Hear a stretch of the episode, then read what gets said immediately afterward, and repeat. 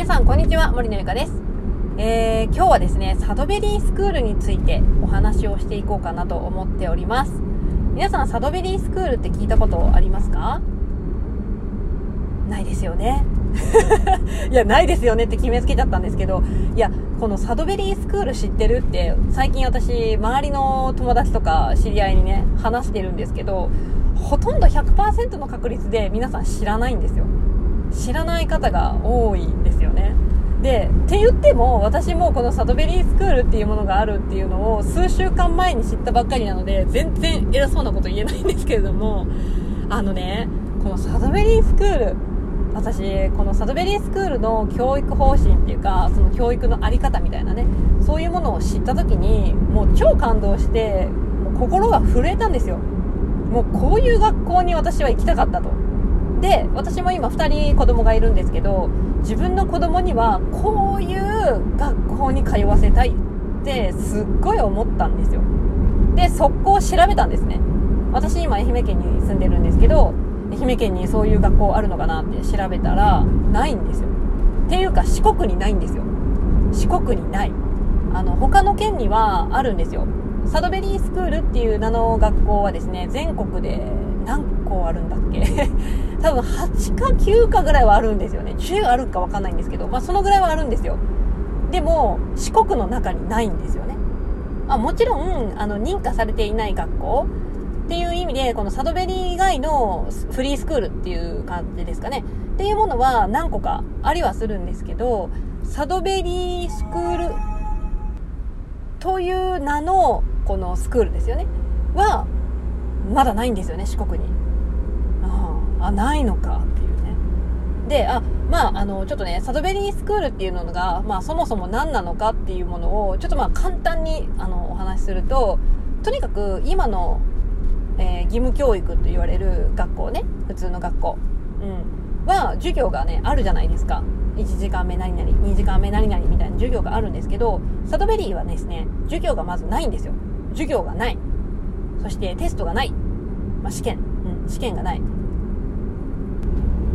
なのでとにかく評価されないんですよ。なんか春休みとか夏休みとかそういう休みの前になったら通知表ってもらってたじゃないですか。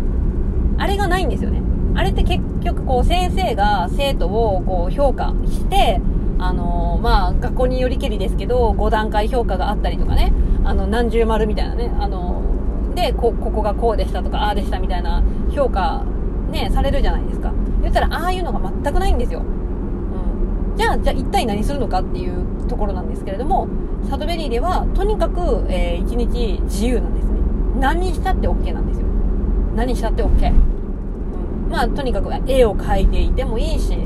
えー、歌っててもいいし、楽器したっていいし、あの、物を作りたいんだったら物を作っててもいいし、もちろん勉強がしたいと思うんだったら勉強してもいいし、っていうね。まあ、極端なこと言ったら、一日中ゲームしたって OK っていう学校なんですよ。えー、えー？って感じじゃないですか。いや私正直えー？って感じでしたよ。えそれそれって大丈夫ですか？みたいな。え大丈夫なんですか？って思いませんか？多分ほとんど9割以上の人はえーってなってると思いますよ。だって私たちもずっと今までこの義務教育小学校中学校まあ高校はね義務教育ではないですけどそういう小中高と、まあ、当たり前のように毎日学校に行って決まった授業を受けてでテストもねしてで通知表をもらうのも当たり前だったしそのまあ中学校の時はね、まあ、今はないかもしれないんですけどこう学年順位みたいなねあの順位とかも出てましたし、はあそういうのないんだって。へえしかも一日中ゲームしてもいいんだみたいな。ねどんな学校やねんって思いませんか、うん、でもねでもねあの、私は別にただ一日中ゲームできるからそういう学校いいじゃんって言ってるわけではなくってとにかくこの自由っていうものはですねなんかすっごい一見めちゃめちゃ良さそうなんですけれども実は厳しいんですよ自由って厳しいんですよなんでかっていうと例えばなんですけどゲームをじゃあずっとしましょうっていうのも自由ですただそれによってえっ、ー、とデメリットも起こってくるわけなんですけれども、きっと。まあ何にしてもですけどね。まあ例えばゲームをずっとずっとやってたら、足し算とか引き算とかが、まあまずできないじゃないですか。で、例えばお店とかに買い物に行った時とかに、この足し算引き算ができないかったら、なんかお釣りをね、こう、あのー、向こうが私間違えたとしても気づけないわけなんですよ。やっぱそういう計算ができないから。うん。でもそれって自分がゲームをずっとしてた結果じゃないですか。足し算引き算とかもやらなかった結果、そういうことになったんですよ。うーん、なんていうか、えっと、とにかく、まあ、自分が、えっと、選んだ結果がこうなんだよ。だからそれもちゃんと受け入れないといけないよっていう感じなんですよね。だから、自由だからといって、なんだろう、もうハッピーとかじゃなくて、まあそれはそれなりに、あの、ちゃんと責任が生じるというか、あの、デメリットも受け入れないといけないよっていう、結構厳しい、あの、厳しいと思います。なんかもうもちろんなんかね、その一見ゲームがもう毎日毎日できるんだ、ハッピー、最高って感じかもしれないんですけれども、その結果もちゃんと自分で受け入れないといけないよという、もうなんかね、そのちっちゃい頃からそういう主体性ですよね。を、こう、なんだろう、当たり前にこう、なんて言ったらいいの語彙力のなさよ。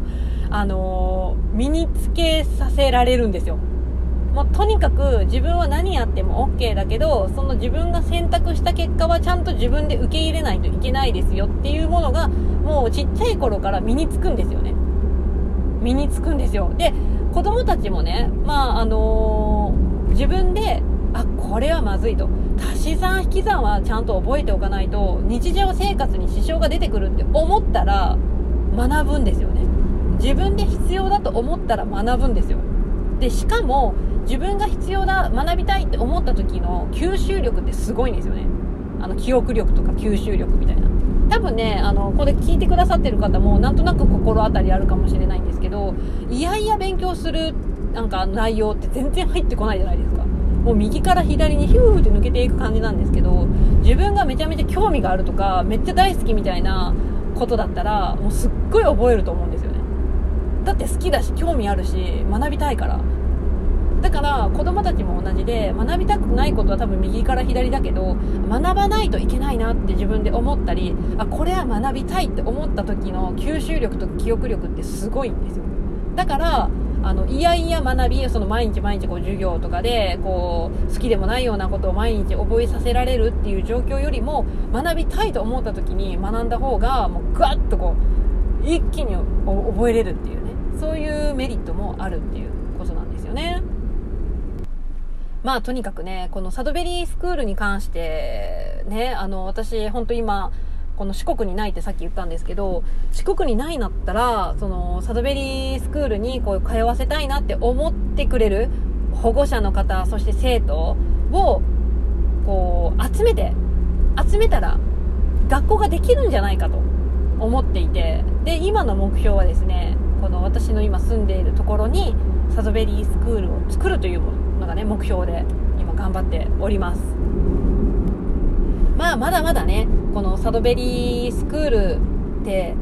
何なんだってもう思われている方の方が絶対に多いので今後ねそのこういう風にこうちょっとずつちょっとずつこうサドベリーって言ったらこういうことなんだよ。で皆さんから頂いたような質問。例えばその学歴つけなくてこの社会に出て大丈夫なのとかね。普通のなんかこうあるあるじゃないですか質問みたいな。あの高校行けるんですか？みたいな。大学行けるんですか？みたいな。そういう質問に対してちょっとね私がここのラジオを使ってこう答えていきながらこのサドベリースクールに対してのこの何ですかねこう知識っていうものをこう深めていけたりあとは発信してこうサドベリーってすごいんだよっていうところをお伝えしていきたいなと思っておりますのでぜひこう聞いてくださったら嬉しいです。で、あと、何かね、質問とか、こんなこと聞いてみたいなっていうものがあれば、質問していただいたら、私も調べて まだまだ私もね、知識が足りないので、ちゃんと調べて回答をね、したい、していきたいなと思っておりますので、是非楽しみにしていてください。ということでね、今日は以上になります。次回の放送でお会いしましょう。バイバイ